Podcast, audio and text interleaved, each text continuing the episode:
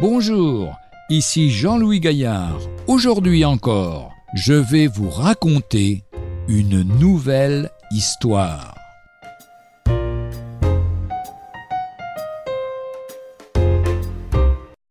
Les derniers moments de Handel. Dans l'abbaye de Westminster à Londres, le regard du visiteur est attiré par une belle statue représentant le grand compositeur Handel. Le maître est devant son orgue et il tient à la main une feuille de musique portant ces simples mots Je sais que mon Rédempteur est vivant. Parole du livre de Job, chapitre 19, verset 25.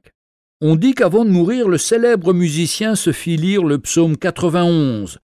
Je dis à l'Éternel, mon refuge et ma forteresse, mon Dieu en qui je me confie.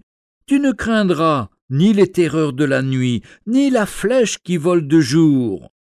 Au sujet de chacun de ceux qui l'honorent d'une telle confiance, Dieu déclare, Parce que tu as mis ton affection sur moi, je te délivrerai. Que mille tombent à ton côté et dix mille à ta droite, tu ne seras pas atteint. Handel demanda encore la lecture du chapitre 15 de la première épître de Paul aux Corinthiens, interrompant plusieurs fois le lecteur pour lui dire Arrête-toi un instant, relis-moi ce verset.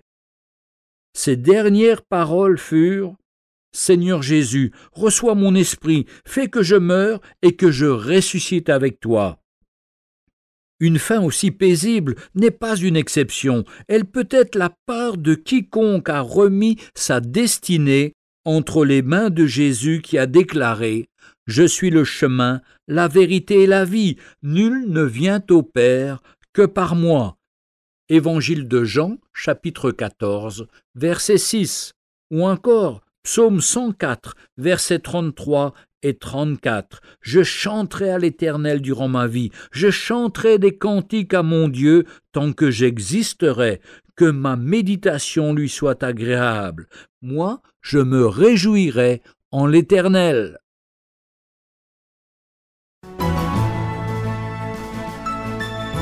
Retrouvez un jour une histoire sur www.365histoire.com.